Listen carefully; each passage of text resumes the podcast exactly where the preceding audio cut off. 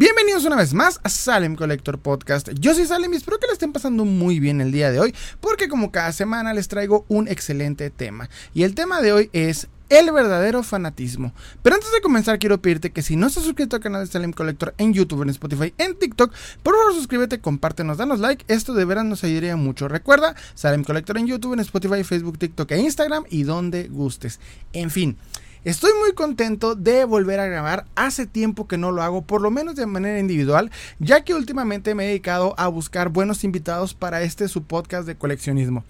El día de hoy les traigo un tema que honestamente eh, no venía como tal preparado para esta temporada. Sin embargo, surgió gracias a un video que subí hace poco a la plataforma de TikTok. ¿Ok? Entonces, este video en particular puedo considerar el hecho de que se hizo viral porque llegó a más de 500 mil vistas. Entonces, estoy muy contento por eso. O sea, honestamente, cuando uno de los videos que hago llega a ser tan visto, es un orgullo, es algo muy interesante, pero al mismo tiempo es un evento que abre diversas cosas, ¿ok? Y fue lo que pasó en esta ocasión. Entonces, antes de irnos directamente al tema y mostrar dicho video, me gustaría empezar con una pequeño, un pequeño paréntesis de anuncios parroquiales con respecto al podcast que obviamente pues nos compete a ustedes más que nada que son fanáticos de este podcast. Lo estoy subiendo ya no tal cual religiosamente por semana. Estoy subiéndolo dependiendo qué vamos a decir este qué buenos temas he encontrado y también qué buenos invitados vengan a este a este podcast entonces ya no va a ser tal cual con exactitud cada miércoles pero pues obviamente va a ser constantemente conforme más eh, eh, capítulos, cosas haya, mejor. Porque siento que Live de alguna manera ha adquirido o ha absorbido esos temas que no eran tan relevantes platicarlos por horas, ¿ok? O principalmente por el tiempo que dura el podcast.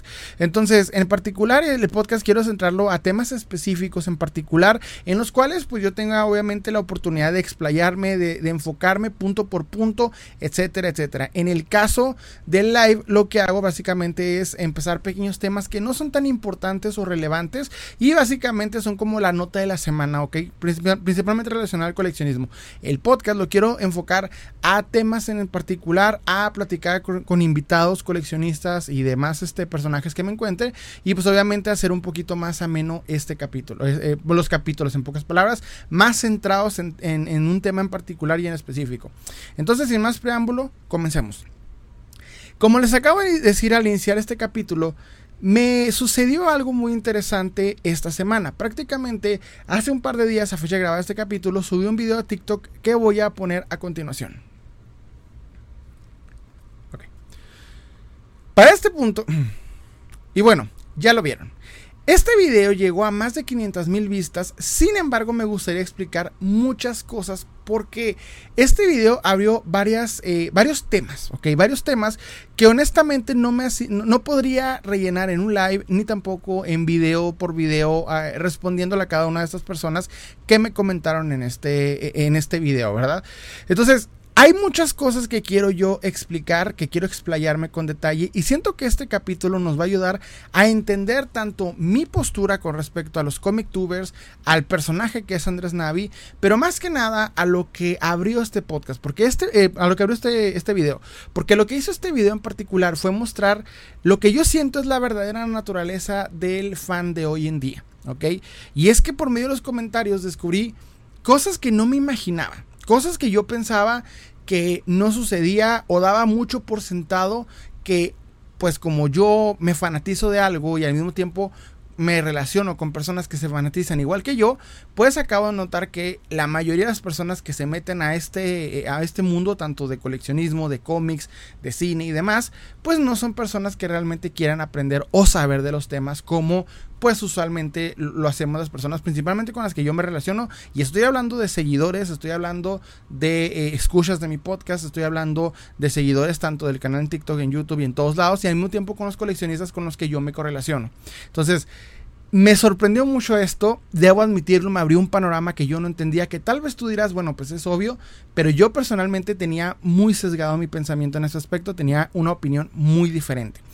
Entonces me gustaría empezar prácticamente explicando el por qué o qué es el video que acaban de ver. Prácticamente Andrés Navi encuentra esta figura de tortugas ninja, ¿verdad? Que es Leonardo. cuando la abre, hace, no, eh, no sé si es un chiste, no sé si fue planeado, no sé si es en serio, no lo sé. Eso sí lo voy a dejar a su criterio. Dejaré a su criterio principalmente si él estaba bromeando o no con el hecho de que la figura que encuentra dentro de la caja de Leonardo es Rafael.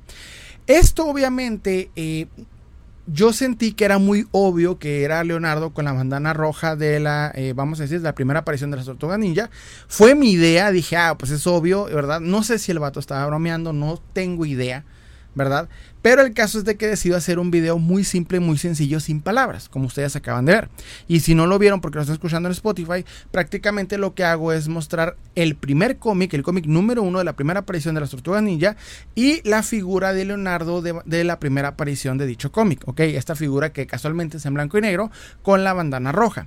Entonces lo que hago es mostrarlos en el video, de pronto hago una cara como de disgusto, como de que esto me molesta, como de que no manches, es obvio y le estampo la figura y el cómic en, el escritorio como de manera de que, ah, o sea, no puede ser, o sea, es una broma, ¿ok? Entonces yo lo hice sarcásticamente, yo lo hice como que, ah, estoy jugando, como que eh, era una broma. El caso es de que cuando subo este video, me sorprendo porque para la mitad del día ya llevaba 100 mil vistas de subir ese video. Después al terminar el día terminó en 200 mil. Para el día siguiente fueron otras 100 mil y así sucesivamente hasta fecha de grabar este capítulo que sigue pues subiendo, pero ya no tanto con la intensidad con la que tuvo al principio. Lo curioso es la cantidad de comentarios que me llegaron, principalmente pidiendo el contexto, ¿ok? Por la palabra contexto me voy a, eh, eh, voy a creer, ¿verdad? Que están preguntando no entiendo nada del video, no entiendo por qué Andrés Navi está equivocado, no entiendo por qué te enojas, no sé, la pregunta realmente fue muy variada, pero muchas personas sí empezaron a decir yo no sabía o yo no tenía idea. Por suerte, muchos de mis seguidores, que estoy seguro, pues, y de hecho hasta me fijé morbosamente, las personas que respondían y platicaban el contexto en el video, en los comentarios, pues eran personas que me seguían, estaban respondiendo por qué razón era el video, que era prácticamente era obvio porque era Leonardo con la bandana roja de la Tortuga Ninja de la primera aparición del cómic. Estaban dando todo el contexto del video. Pero la mayoría de personas que llegaban y comentaban, si no me comentaban la palabra contexto o explica qué onda, o hasta alguien que me comentó con jetas no entiendo, explícame bien, pues yo sentía como que pues es obvio, ¿no? Porque en mi mente pensaba que conocer la primera aparición de las Tortugas Ninjas pues era prácticamente conocimiento cultural básico, ¿no? De la Tortuga Ninja. Porque honestamente yo no me considero el fan número uno de la Tortuga Ninja. No conozco el lore a detalle y creo que las personas que acusaban de no conocerlo y, de básicamente decir, bueno, pues yo tampoco lo conozco, este, no me juzgues por ello, y es como, carnal, o sea, saber eso básico de las tortugas ninjas no es saber el lore, el lore es saberlo, es los cómics, es qué le pasó a cada uno de ellos, estar leyendo ahorita de las running, o sea, cosas muy, muy densas que pues la primera aparición es algo bastante básico. En fin, todo tipo de comentarios me llegaron con respecto a este video. Porque pues obviamente mucha gente no tenía ni idea de qué estaba hablando. Entonces, explicar el video es parte de lo que vamos a hacer el día de hoy. Para los que no sepan, porque todavía me sorprende en el video, muchos no sabían, incluso algunos de mis seguidores sí me comentaron, pues yo no sabía, la verdad no soy tan fan. Eh, les voy a explicar rápidamente por qué Leonardo, ¿por qué la figura, verdad, que Andrés Navi encuentra de Leonardo tiene la bandana roja? ¿Por qué no es Rafael? ¿Ok? En la primera aparición del, cómic, principalmente escrito, de los cómics escritos por Kevin Eastman y Peter Laird, quienes son los escritores y creadores de las Tortugas Ninjas originales, este, dibujaron o crearon la idea de las Tortugas Ninjas con una bandana roja, todas por igual. De hecho, no tenían como tal una, una actitud propia. ¿Ok?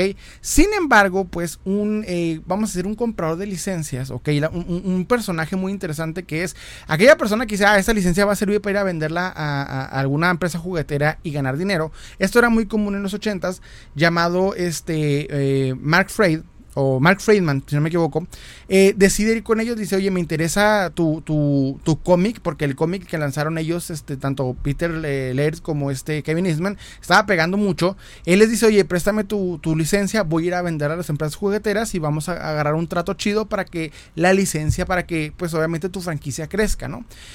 El pobre este, Mark se fue a todas las empresas con un, con un peluchote grandote de las tortugas ninjas con una bandana roja para explicar la idea, porque pues eran tortugas mutante adolescente ninjas, ¿no? Era algo bien loco y casualmente en el cómic llamó bastante la atención. Entonces cuando llega a varias empresas, incluso a Hasbro, lo rechazan, después logra llegar a Playmates, ¿verdad? Una empresa que estaba apenas iniciando en el mercado americano y quería competir directamente con las empresas como es el caso de Kenner, como es el caso de Mattel, de Hasbro, quienes cada una de ellas tenía pues una franquicia. En el caso de Kenner, pues estaba Star Wars, en el caso de Hasbro estaba G.I. Joe, estaba pues bastantes cosas, y al mismo tiempo en el caso de Mattel estaba este Master of the Universe. Entonces, obviamente querían meterse, querían meterse al ruedo, querían estar compitiendo con, pues, con todas estas empresas que estaban ganando millones, y prácticamente pues estaban esperando la franquicia correcta. Llega Mark a lo que es este eh, Playmates, logra convencerlos, pero Playmates cuando agarra el cómic, el cómic que encuentran con todas las, tortugas rojas, eh, las tortugas ninja con la bandana roja, pues dicen, no, no los podemos vender así, no podemos crear juguetes infantiles porque el cómic era muy violento, en el primer cómic de hecho asesinan a Shredder, en el primer cómic, léanlo por favor, perdonen el spoiler, pero véanlo, léanlo el cómic, más que nada si tú dices, a mí me gustan las tortugas ninjas o mínimo me llaman la atención, véanlo, lean el cómic, lo pueden encontrar en YouTube, lo pueden encontrar en Google, lo pueden encontrar en cualquier parte, es algo muy sencillo de leer. No necesitas ni requieres pagar miles de pesos para leer la primer, el primer cómic de la Tortuga Sin mencionar que es un cómic que tanto eh, Editorial Bruguera aquí en México como, si no me equivoco, este también, de hecho, Kamite eh, y varios más han traído infinidad de veces, por lo que el cómic es honestamente muy accesible, ¿ok? Si no eres tan fanático de Tortugas Ninjas como para tener una edición especial super mamalona, pues básicamente vas a encontrarlo. El caso es de que esta idea, ¿verdad? De, la que las Tortugas Ninjas tuvieran la bandana roja, fue cambiada al momento de que Playmates logra encontrar a un estudio de animación para poder hacer la serie animada que pudiese, que pudiese funcionar como background. Background me refiero a fondo, ¿ok? Este término en el negocio de, juguetes, principalmente negocio de juguetes de los 80s, era prácticamente tener o una película o una serie animada. En el caso de Star Wars, pues tenías todas las películas en el cine. En el caso de Master of the Universe, tenías obviamente la serie animada de Filmation, también G.I. Joe. Bueno, básicamente la mayoría tenían series animadas, ¿ok?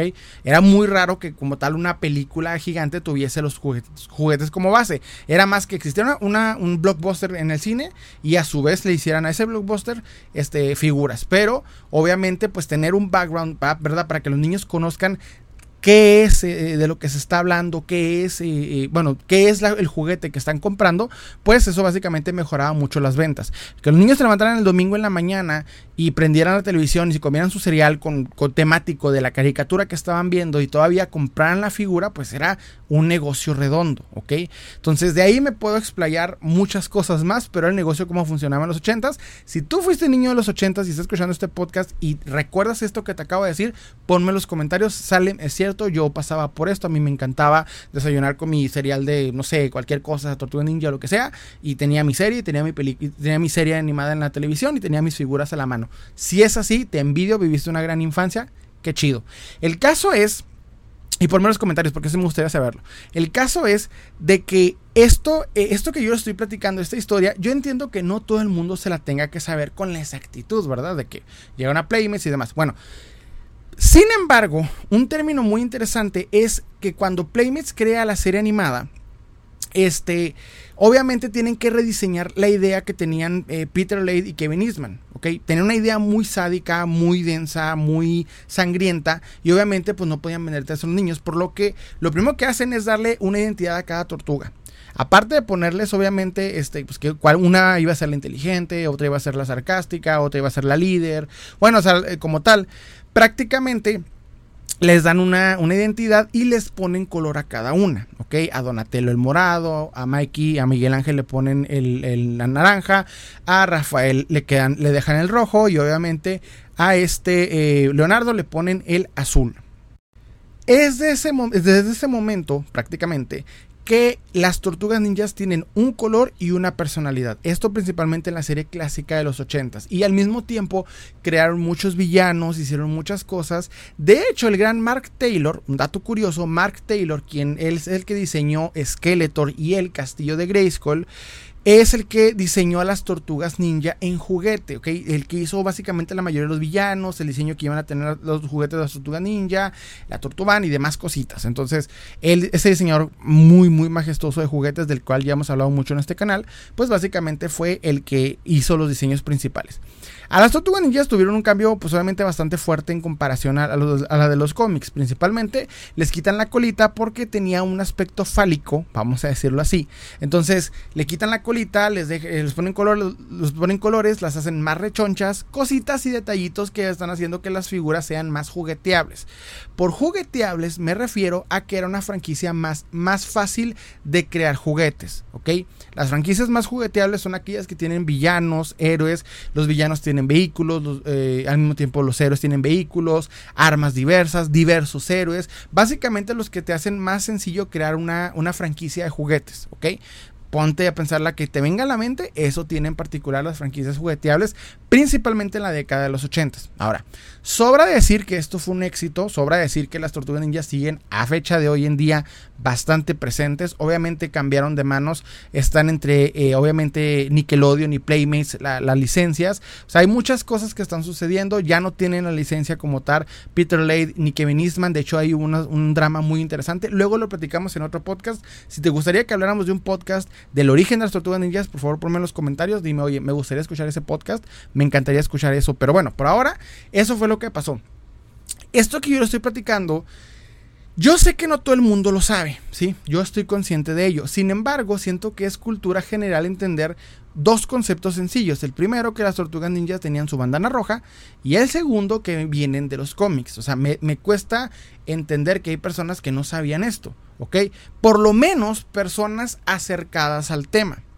Y esto me gustaría explicarlo porque cuando yo me refiero a personas acercadas al tema, son personas quienes están a la vanguardia de ver qué película va a salir en el cine, personas que están en el, en el aspecto friki, ¿no? De la cultura popular, y al mismo tiempo personas que mínimo te pueden identificar, pues, varios superhéroes de Marvel y demás. O sea, siento que alguien que haya jugado Injustice y tenga la Tortuga Ninja, o por lo menos haya visto alguna serie animada de Tortuga Ninjas, tiene esto como base, ¿ok?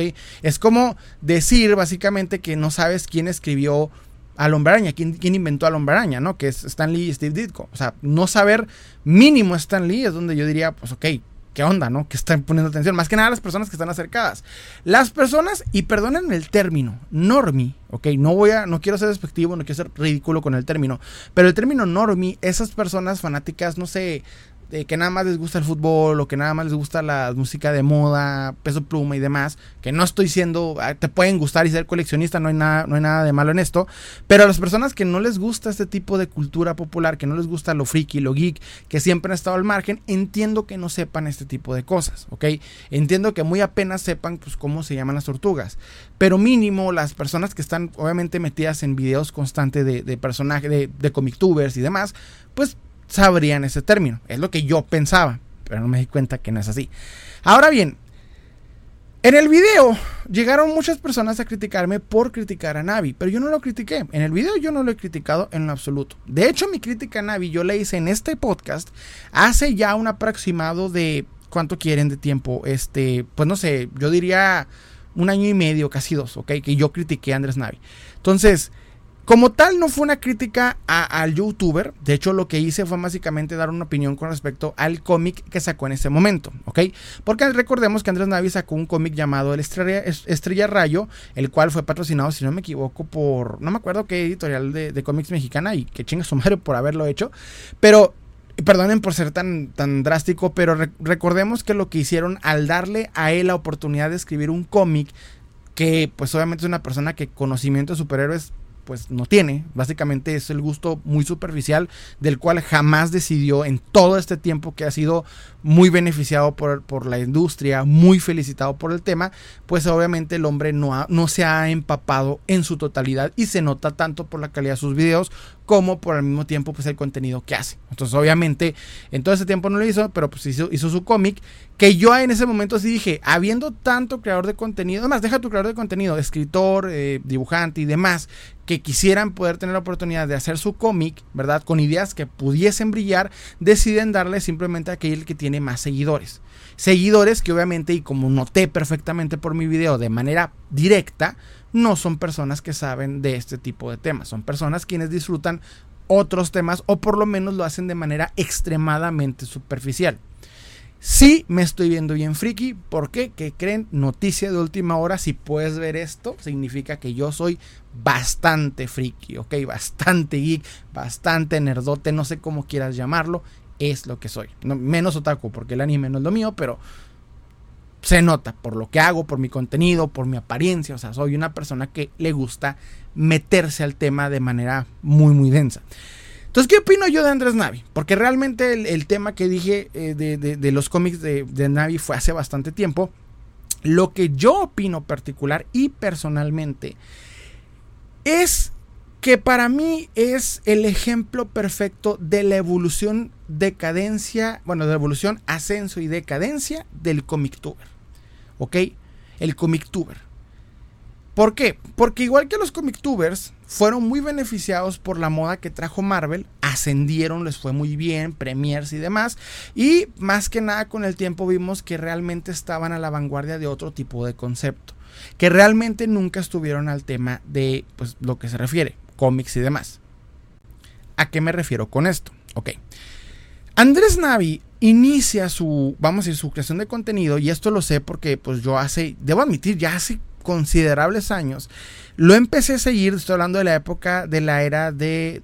Ni siquiera la era, antes de la era de Ultron, ¿ok? Antes de la película Era de Ultron, no recuerdo ni qué año era. Recuerdo que yo eh, empecé a conocer a este personaje porque empezó a llamar la atención, porque recuerdo que hizo varias predicciones para la película que fueron correctas.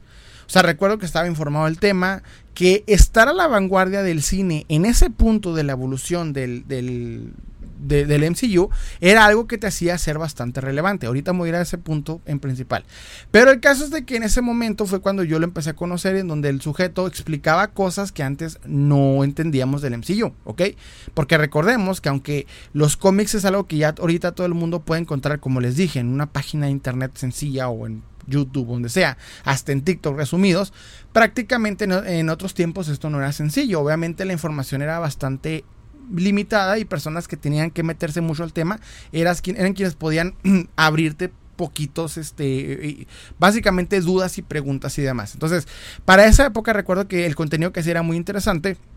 Sin embargo, al crecer más dentro de, de, este concepto de espectáculo del género de las películas de superhéroes, pues obviamente fue desviando mucho a lo que originalmente era, que era pues alguien que quería hablar de los cómics, explicar ciertas cosas, y se separa mucho de ese término a convertirse en alguien que en cierto punto da cringe.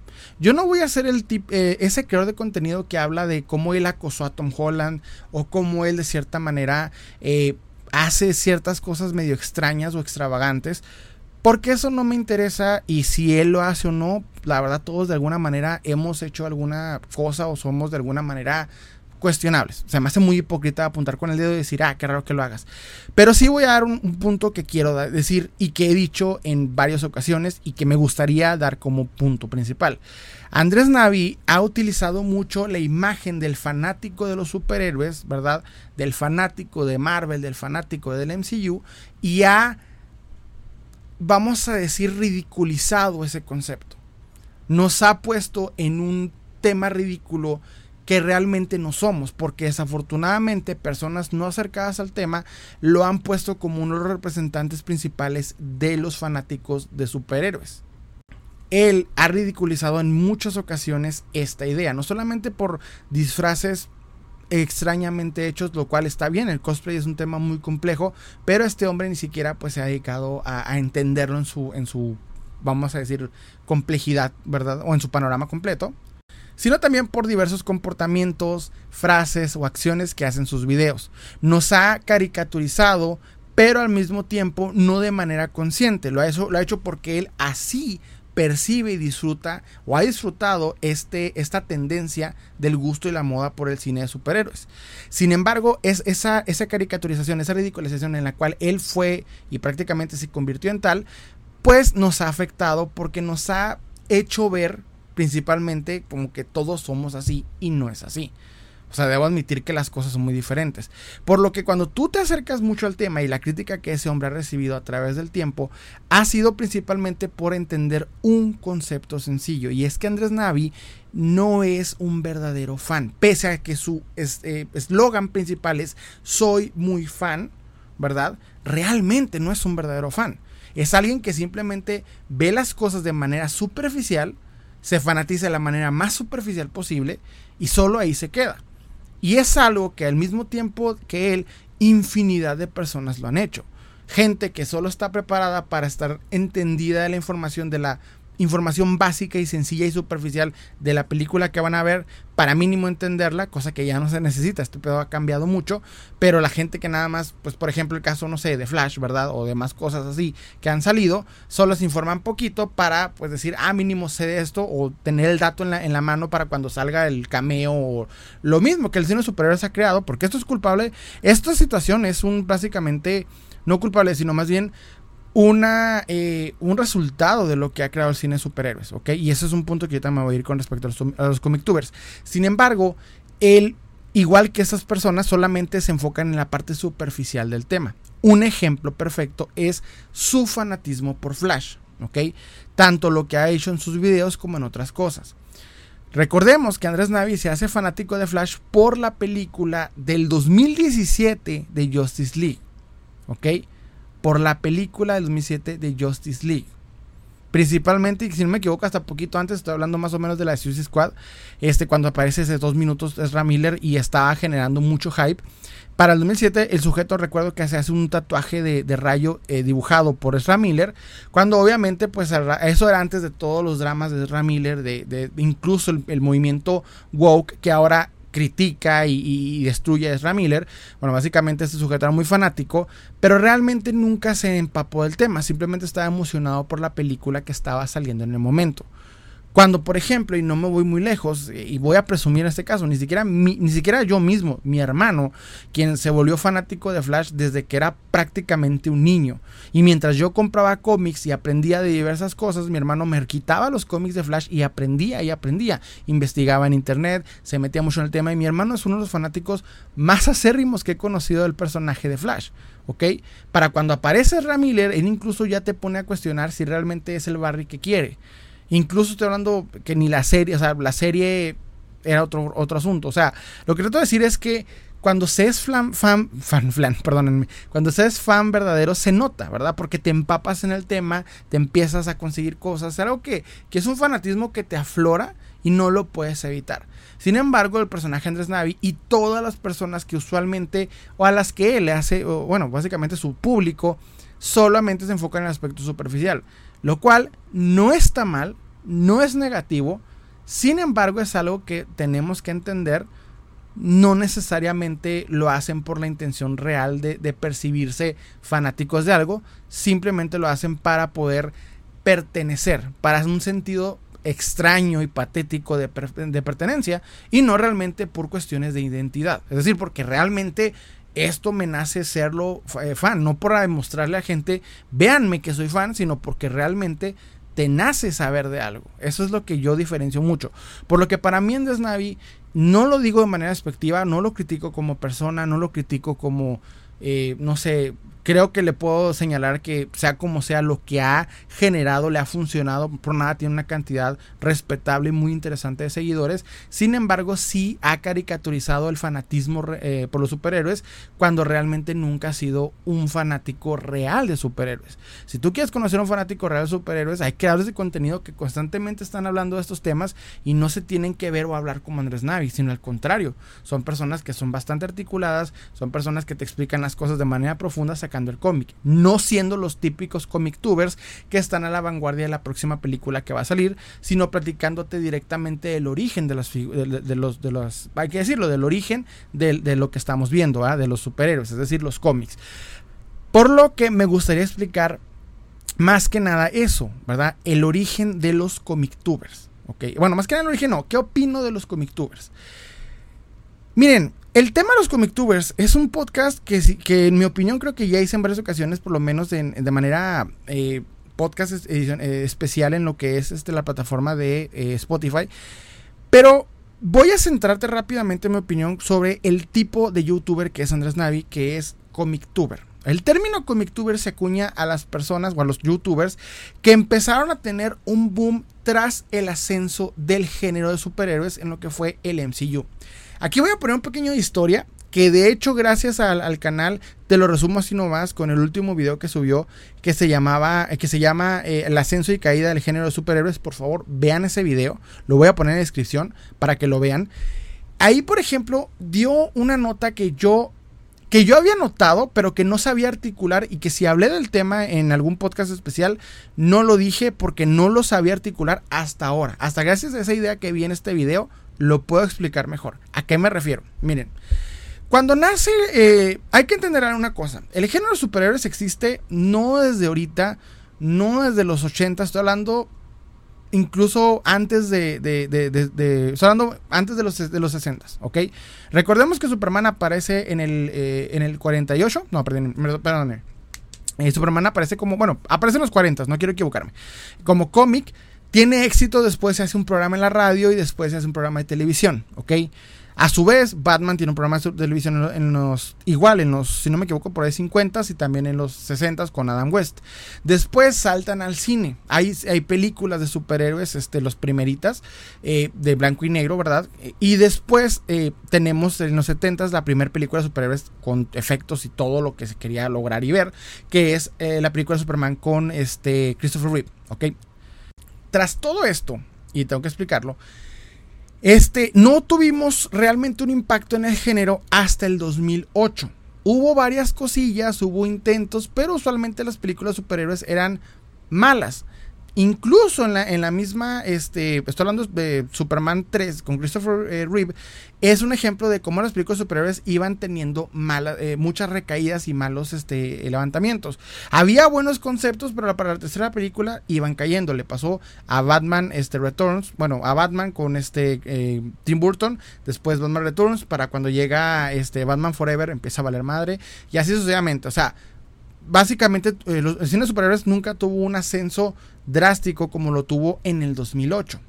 ¿Por qué, ¿Por qué? ¿Qué sucede en el 2008? Pese a que hubo muchas cosas, estoy hablando de trilogías geniales y lo que tú quieras, como el caso de Raimi con, eh, con Spider-Man, las de X-Men y demás. Bueno, lo que tuvo en particular es que en el 2008 apareció principalmente la mejor película relacionada al cómic. La película que logra hacer que, los, que el cine superhéroes sea cosa seria. Y estoy hablando acerca de El Caballero de la Noche de Christopher Nolan. ¿Ok?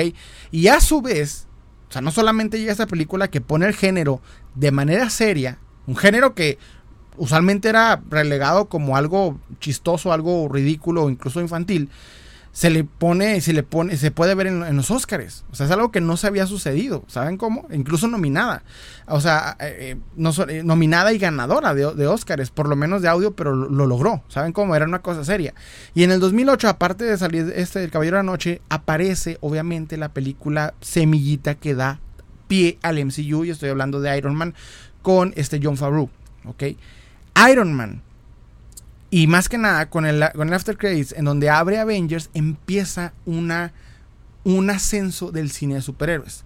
Aparece obviamente Capitán América, aparece Thor, aparece Iron Man 2, aparece Hulk. ¿Saben cómo aparecen todas esas películas? Se crea de nuevo un universo cinematográfico que no veíamos desde la época de, los monstruos de, de Universal.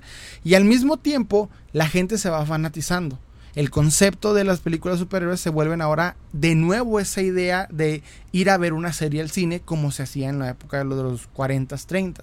Cuando tú llegabas semanalmente a ver tu programa favorito porque pues, la televisión no existía, ¿verdad?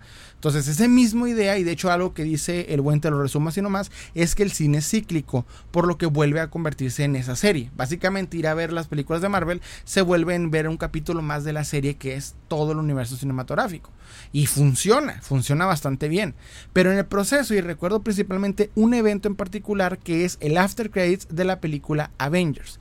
Avengers fue un evento cinematográfico sin precedentes. Hasta ese punto nunca habíamos visto, o por lo menos en tiempos modernos, una, un universo cinematográfico compartido con personajes en una sola película. No habíamos visto algo así. Y cuando termina la película y empieza el after credits, aparece un sujeto sonriendo y se levanta del asiento. Bueno, se levanta del asiento y sonríe. Era Thanos.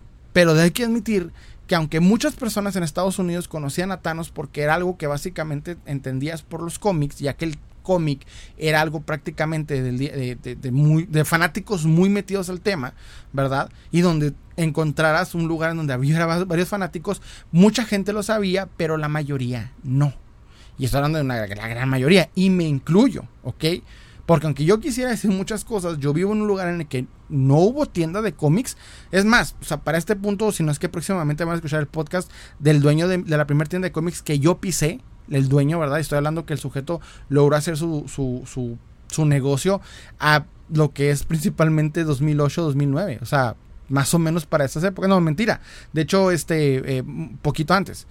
O sea, estoy hablando de, que, de que donde yo vivía no había la oportunidad de encontrar cómics, ¿verdad? En, una tienda o, de conocer personas que les gustara esto. No había internet. O sea, era básicamente algo que, pues, lo, limitado que podías conocer. De hecho, mi conocimiento superiores se basaba en las, en las series de Fox que veíamos en el Canal 5. Que veían en el Canal 5. Entonces, era muy limitado. Sin embargo, tras la aparición de Thanos, empieza mucha gente a preguntarse quién es ese sujeto y qué va a pasar a futuro se hace famoso el cómic eh, Guantelete Infinito, un concepto que no se entendía hasta aquellas personas que tenían esa curiosidad de, oye, ¿qué va a pasar después de Avengers? Porque te anunciaban que algo iba a pasar. Entonces tú veías esto y aquí, mis hermanos, es donde nacen los comic tubers.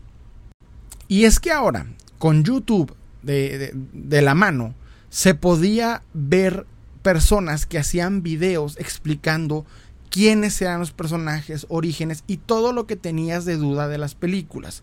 Porque en ese punto Marvel agarraba las películas y se basaba muchísimo en los cómics, ¿ok? Y le metía poquito incluso ahí como de hilitos de conexión de los cómics. De hecho, las películas adquirían el nombre de los cómics.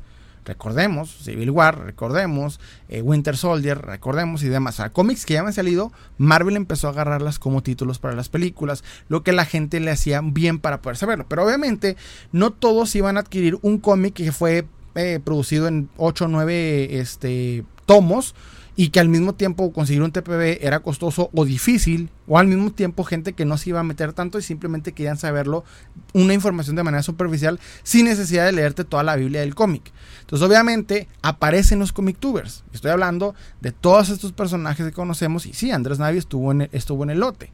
Andrés Navi, Paula del Castillo, está eh, fuera de foco, todos estos eh, personajes empiezan a tener un ascenso, pero nosotros ahorita lo estoy platicando desde el punto de vista en Latinoamérica. En Estados Unidos las cosas eran diferentes, mis hermanos, porque cuando Marvel iba ascendiendo, notó que los comic tubers, ¿verdad? Que algunos eran fanáticos, otros aprovecharon el boom y les fue muy bien. Empezaron a buscar retribución de parte de ellos. Es decir, Marvel iba agarrando a los, a los comic tubers, quienes, quienes hacían anuncio de la película, hablaban del tema, aprovechaban la tendencia y la hacían más grande porque Marvel incluso tuvo bastante apoyo de parte de las redes sociales. Es decir, Marvel pudo crecer porque había estas personas quienes todo el tiempo estaban hablando y informando y explicando y expandiendo el hype por estas películas, ¿ok? Y esto le funcionó bien a Marvel, tanto que Marvel empezó incluso a, vamos a decir, incentivarlos. Les habría, este, vamos a decir, les habrían, este, en las premiers, les habían ediciones especiales, los invitaban a conocer a los actores, lives, o sea, básicamente hubo una retribución y les fue bastante bien. Las productoras fueron las principales en mover a estas personas. Esto, esto lo hablando principalmente en Estados Unidos. En México pasó igual estos personajes empezaron a, a, subir mucho, lo cual esto está bien porque explicaban cosas que las películas como tal no se centraban, pero que ellos al mismo tiempo expandían y esto les beneficiaba. La gente tenía curiosidad, quería entender esas cosas y funcionaba. Eh, canales como este de Top Comics empezaron a subir como la espuma porque te informaban ya no solamente del MCU, sino de todos los cómics en general. Si salía un personaje que tú querías conocer, pues un día te acordaste de, no sé, de Ghost Rider y querías saber el origen, él te resumía lo más importante, de dónde viene, quién lo inventó, qué número era. O sea, tenías un video resumen de quién era el personaje, lo cual pues esa conexión le funcionó. Y de alguna manera las productoras incentivaban a estos, a estos personajes de seguir haciendo contenido porque mantenían relevante la franquicia, principalmente los superhéroes. Aquí es donde yo quiero explicar algo, principalmente una característica de los comic tubers, y es que muy pocos comic tubers realmente eran fanáticos conocedores del tema. En su mayoría solamente investigaban de la manera más superficial, muy agarrados a Wikipedia, ¿verdad? Y a, obviamente foros y demás que hacían, y, gente que sí leía los cómics y los ponía en, en, páginas, ellos hacían una investigación muy superficial, la mostraban en un video y les funcionaba. Y lo sabes cómo lo notas, porque en sus videos realmente había hasta ciertos errores, ciertas cosas, falta de información y demás. Era simplemente para que una persona que tenía curiosidad de algo de la película entraran, bien el video y se acabó, pero realmente no estaban con ciertos detalles, con, eh, vamos a decir, la exactitud que se debiera. Notabas incluso el cómo hablaban de ciertas cosas, cómo los abordaban. Andrés Navi es uno de los representantes perfectos de lo que estoy hablando realmente se equivocó en muchas veces en videos, en lives, en preguntas y demás, que obviamente el sujeto pues se notaba cuando no estaba acercado al tema. Él simplemente, igual que estos comic tubers, solamente estaban a la vanguardia de la próxima película que sigue. Y a fecha de grabar este video, que es 2023, sigue sucediendo lo mismo. Estos personajes nunca se han empapado del tema. Hablan de un tema sin conocerlo a profundidad. ¿Ok? Para dar un ejemplo, lo que estoy hablando es por ejemplo, ok, casualmente una, una conocida de, Andrés Navi, Capa Invisible, es fanática de Harry Potter. Si ella no hubiese leído los libros y entendido cosas o visto entrevistas de J.K. Rowling y se hubiese entendido en el tema y nada más hubiera hablado de las, de las películas, solo hubiese entendido un 60% de todo lo que es Harry Potter. Su visión hubiera sido muy limitada. Pero Harry Potter solamente son siete libros, ¿verdad? Y ya, nada más. Por lo que siete libros y algunas entrevistas con J.K. Rowling y ya tienes el lore completo de Harry Potter.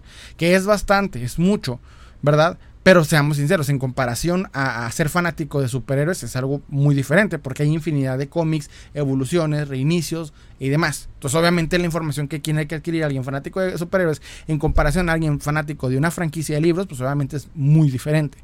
Pero mi punto es que si ella nada más se hubiera basado en lo que veían las películas, pues obviamente nunca iba a tener toda la información o el panorama completo.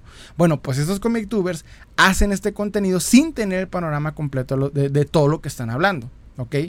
Ese siempre ha sido mi problema. De hecho, si tú te pones a ver, por ejemplo, las miniaturas que utilizan, utilizan miniaturas haciendo estupideces como reviviendo a Tony Stark o al mismo tiempo poniéndote Spider-Man extravagantes que no existen. Actualmente con las eh, inteligencias artificiales ya, ya no se dedican a agarrar los fanarts raros que se hacían en internet, sino que ahora empiezan a agarrar estos, estas imágenes para ponerlas de miniatura.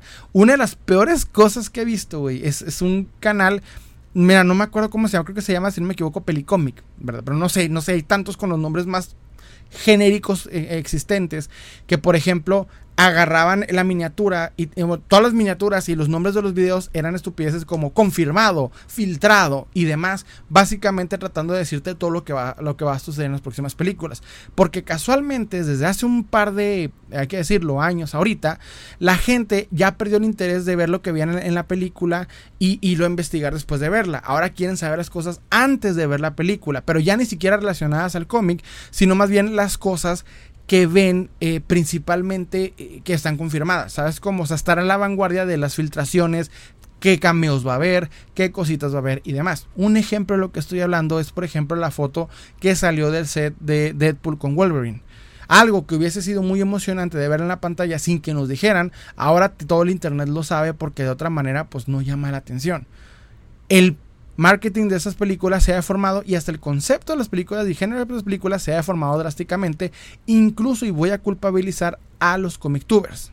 Y aquí me pongo más denso, mis hermanos, porque los comic tubers quienes al mismo tiempo tenían retroalimentación de parte de Marvel, ahora Marvel los utilizaba para saber qué poner en las películas. Los utilizaban para saber qué nuevas ideas e innovadoras podemos poner para nuestras películas para seguir siendo la vanguardia. Gente que no sabía de cómics abre y opina y tiene oportunidad de dar ideas para las películas que estamos viendo y por esto en este momento estamos viendo un sinfín de cosas horribles, vomitivas y asquerosas que estos personajes aplauden sin cesar. Estamos viendo desde hace una racha bastante grande de películas y series de Marvel abominaciones ultra aburridas y sin sentido. Para este punto, una de las peores series que ha existido, que es Secret Invasion, es el ejemplo perfecto de lo que estoy hablando ni siquiera me hagan empezar con She-Hulk y otras aberraciones más. De lo poco rescatable, y si te preguntas, pues nomás me gusta Moon Knight y lo que fue la primera temporada de Loki, pero ya. O sea, Estoy hablando de toda la... Terminando lo que fue el evento más grande de, del género, que fue este Endgame y Infinity War. Marvel se quedó sin ideas y empezó a buscar retroalimentación de los comic tubers, pero no los comic tubers en, latinoamericanos o, de, otra, de otra habla que no sea inglesa, principalmente los comic tubers en Estados Unidos. Se empezaron a retroalimentar de estas personas quienes traían ideas bastante erróneas y empezaron a agarrarles, empezaron a ver ese tipo de, retroalimentación, empezaron a producir estos pseudo, bueno, ni siquiera pseudo, horribles este, producciones. Y ni siquiera notaron que estaban mal porque siguieron vendiendo y para acabar a los comictubers siguieron aplaudiendo estas aberraciones. A fecha de hoy, te propongo, ponte a buscar la peor producción que hayas visto últimamente. Para mí es Thor Love and Thunder. Es lo peor que ha existido en el género de superhéroes. No me importa que existiera Gatúbela ni Electra para mí, Thor Love and Thunder es lo peor que ha parido el género de superhéroes. Te voy a poner algo. Si tú te pones a ver algún comictuber hablando de esa película, vas a ver gente aplaudiéndola, como si fuera la mejor película o muy creativa. Si te aburrió Secret Invasion y sentiste un hartazgo, ponte a ver a los comictubers. Ellos te lo van a aplaudir. Porque es lo que hacen. Entonces el comictuber, y de aquí Andes Navi uno de los principales participantes, es te aplauden las basuras que está produciendo Marvel porque solamente se han vuelto uno con el otro. ¿Sí? O sea, lo que al principio fue interesante fue una, una retroalimentación que funcionaba porque Marvel hacía algo en base a los cómics y los comictubers informaban o expandían estas ideas, se volvió algo bastante aburrido y es que el marketing y al mismo tiempo ese, esa repetición de, de la fórmula y errores garrafales que ha cometido la marca le ha afectado y no solamente le ha afectado a lo que es Marvel, estoy hablando del género de superhéroes en su totalidad. Entonces, los comictubers tuvieron bastante culpa en esto y para mí y desde siempre han sido por mí bastante les he tenido bastante repudio porque han deformado el género de superhéroes al nunca centrarse o por lo menos inundarse el tema. No todos los comictubers, no todas las personas que hablan de las películas, de las películas que van a salir son personas que no saben. Sé que hay fanáticos del tema, sé que hay gente que ha estado muy metida. En el caso, por ejemplo, y puedo decir, no sé, este, lo que es este, el Monitor Geek, uno de mis, de, mis, este, hay que decir, ídolos que me gustan mucho cómo hace su contenido, o, de, o al mismo tiempo Mr. X, que notas que es, que es de uno, que es, sabes como uno conoce a su gente, sabe este compa tiene mi vibra, o sea, sabemos cuando alguien sabe, pero la mayoría de los comictubers son gente que solamente pues hablan de la próxima producción que está saliendo y nunca decidieron entrar al tema. Pero no confundan a los comictubers con los youtubers que crean contenido de cómics, porque por ejemplo en el caso de mi colega Conexión Héroe habla de los cómics, de cosas que suceden en los cómics, eventos de cómics, te resumen shorts cómics y demás, síganlo, Conexión Héroe. Y otros más, o sea, no solamente ellos, de hecho hay uno que se llama este... Eh, en TikTok que hablan nada más de linterna verde, olvidé el nombre, pero hay varios así también creadores de contenido que explican cosas de los cómics, no de las películas que van saliendo, sino de los cómics y se centran únicamente en los cómics. De hecho, hace poco, por ejemplo, me encontré otro creador que solamente hablaba de los cómics de, de Ghost Rider. ¿Saben lo limitados, lo mal que les ha ido a los cómics de Ghost Rider? Y hasta este creador siempre explica, hay muy poco material para hacer videos de los cómics de Ghost Rider. Soy muy, muy, muy poco, porque nunca han tenido mucho éxito. Son muy limitados y algunas series ni siquiera están terminadas porque llega algún macroevento que obstruye la historia que están contando de Ghost Rider. O sea, es algo que notas. hay creadores de contenido que hablan honestamente desde el fanatismo real y obviamente, pues notas cuando no están a la vanguardia de la moda o de las tendencias. Porque algo característico de los comic tubers, y aunque ya utilizo este término como, como, señal, como señal despectiva, o sea, ya estoy utilizando como para señalizar a las personas que no me agradan que son comic tubers, este, sí debo admitir que obviamente son más que nada centrados en, en hablar de las tendencias y en llamar la atención. Obviamente generar vistas fáciles del tema. Y es que, mis hermanos, como creador de contenido lo he observado. Si tú hablas de la tendencia, lo que se está hablando en este momento, generas vistas. Si sale una serie que está llamando la atención, genera vistas. En este momento grabado este capítulo, está saliendo la serie de Marvel, está saliendo la película de Marvels. Es una película aburridísima y es tendencia. Es una película que yo no plano ni ver en el cine y es tendencia. O sea, igual Blue Beetle. Para mí Blue Beetle y todavía no sale, o sea, es repetido los mismos errores de la fórmula de superhéroes y está haciendo tendencia. Y no, no por el mame, hablo de tendencia porque si tú haces un video mostrando figuras o hablando de cómics de Blue Beetle, va a pegar. Porque la gente solo quiere estar a la vanguardia de las tendencias. ¿Ok? Y aquí es donde tengo que explicar de lo que me di cuenta en el video que subí. ¿Ok? Mi contenido, el que yo hago, lo hago de fans, de coleccionistas, para fans, coleccionistas gente que sabe de los temas de manera normal. yo cuando hago un video, lo hago partiendo del hecho de que ustedes ya tienen información básica. Yo no parto desde cero. Porque seamos sinceros, mi contenido y de lo que platico en este podcast, en los live, en lo que tú quieras, parto desde el hecho que ya saben. Porque las personas de las que yo me rodeo, mis seguidores, gente que me, que me comenta, que me da... Eh, eh, que me, que, me, da likes, que, me, que están constantemente viendo mi contenido, siempre se expresa sabiendo de lo que está hablando. Entonces, algo que, lo, que, yo me di cuenta es que la moda de los comictubers, porque yo antes criticaba esto como que, ah, pues nada más los, los comictubers. Lo que me di cuenta de los comictubers, mis hermanos, es que ellos son la representación de todas estas personas que no les interesa meterse al tema.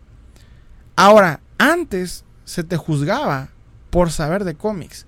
Después se te juzgaba por no saber de los cómics. Me tocó esa época. Para el 2014, desde el 2013 al 2016, no saber de cómics era algo que te hacía ver mal. no saber algo de los cómics. Yo recuerdo, en varias ocasiones me tocó ver discusiones y demás personas quienes no sabían de algo, se les juzgaba. Ahora es lo más curioso y lo que más extraño he visto, es que ahora ya te juzgan si dices que tienes que saber de algo para hablarlo.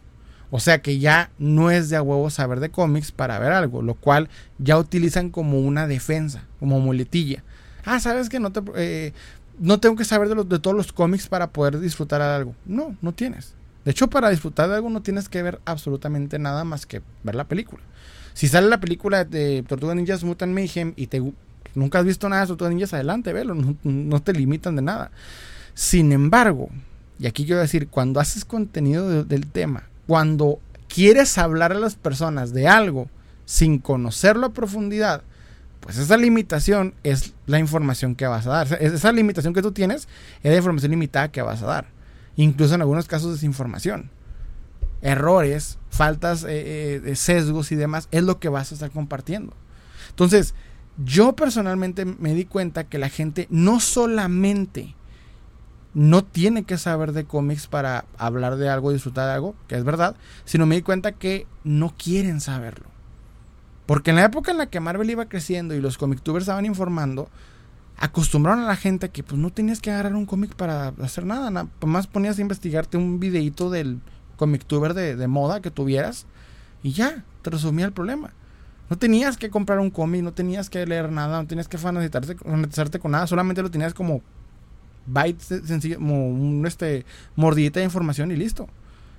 Aparece TikTok resumiéndote videos que antes en YouTube duraban 7, 10 minutos, ahora en TikTok un, 60 segundos.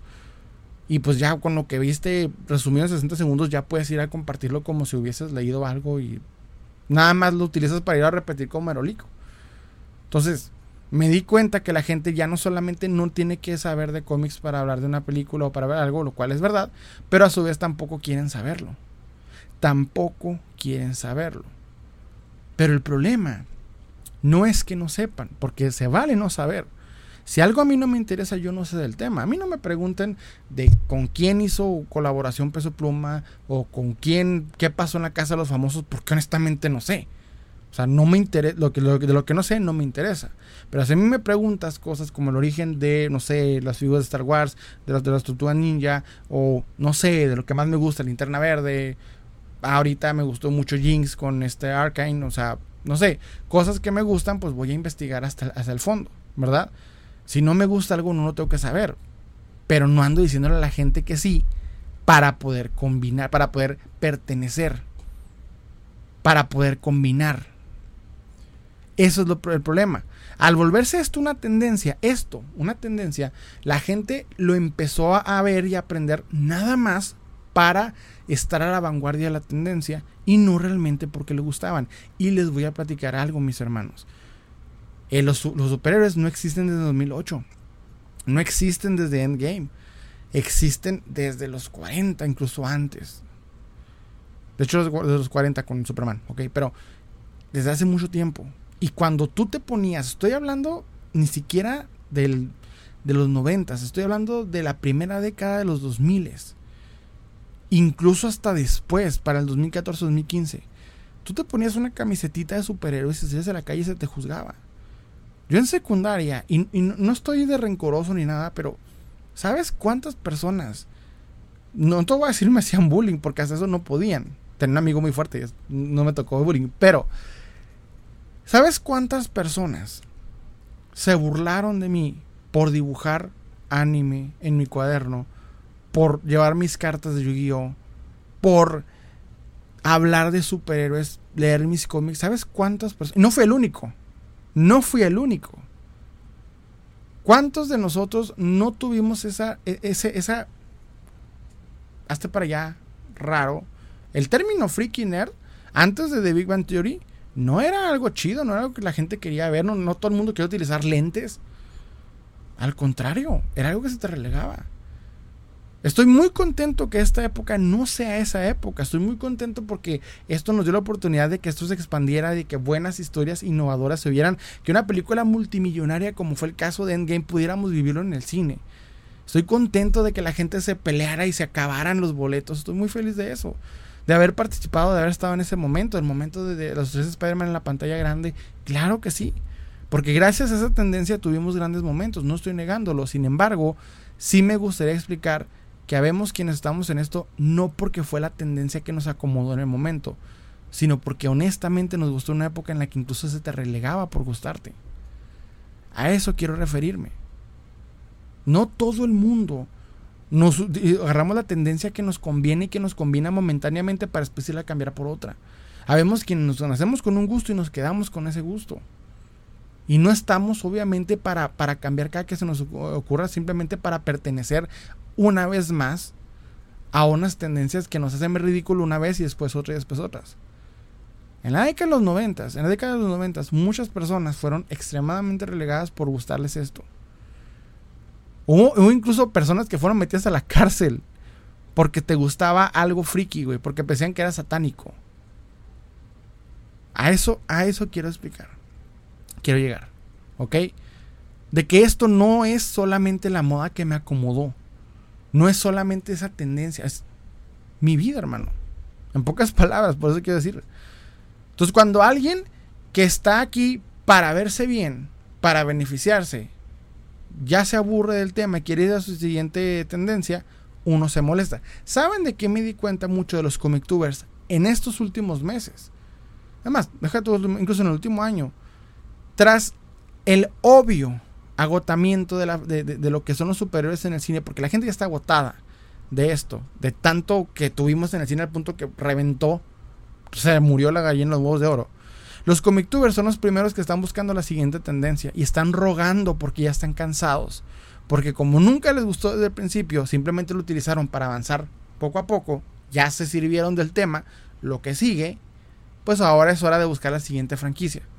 ¿Qué es lo nuevo? Y si tú te pones a ver ahorita los análisis de estos comictubers, vas a notar que están desesperadamente buscando qué es la nueva tendencia para ya cambiar porque ya están hartos. Y claro que están hartos, nunca estuvieron aquí desde el principio por gusto, simplemente porque les combinó. Hay un episodio en, la serie de Bob Esponja, de la, si no me equivoco, la segunda temporada, en donde Bob Esponja va a una, a una convención, ¿ok? Va a una convención de medusas y se encuentra un sujeto si no me equivoco, era un pepinillo llamado Larry. Este pepinillo de mar era el líder de, un grupito de, fanáticos este, de las medusas y el vato se creía el mejor. Al momento en el que en el episodio llega una medusa gigante a, si no me equivoco, como a, aterrorizarlos, Bob Esponja detiene a, la, medusa porque sabe del tema, sabe las medusas honestamente. Larry, en el momento crítico, eh, describe que él no sabe cómo detener a la medusa gigante. Porque obviamente, y él lo explica, estoy aquí por la moda. Y hay un paneo que se le da al pepinillo de mar. Y ese paneo, si donde muestra la ropa, se ve patético. Y así de patéticos son los comictubers quienes están en esto por la moda. Es algo de lo que no te hace ver bien. Es algo que honestamente no te resalta. Meterte esto por moda es lo más estúpido, porque mínimo nosotros estamos condenados en esto por gusto. Por moda es lo más patético y triste del mundo. nosotros estamos aquí condenados por nuestro gusto. Por moda es lo más triste del mundo.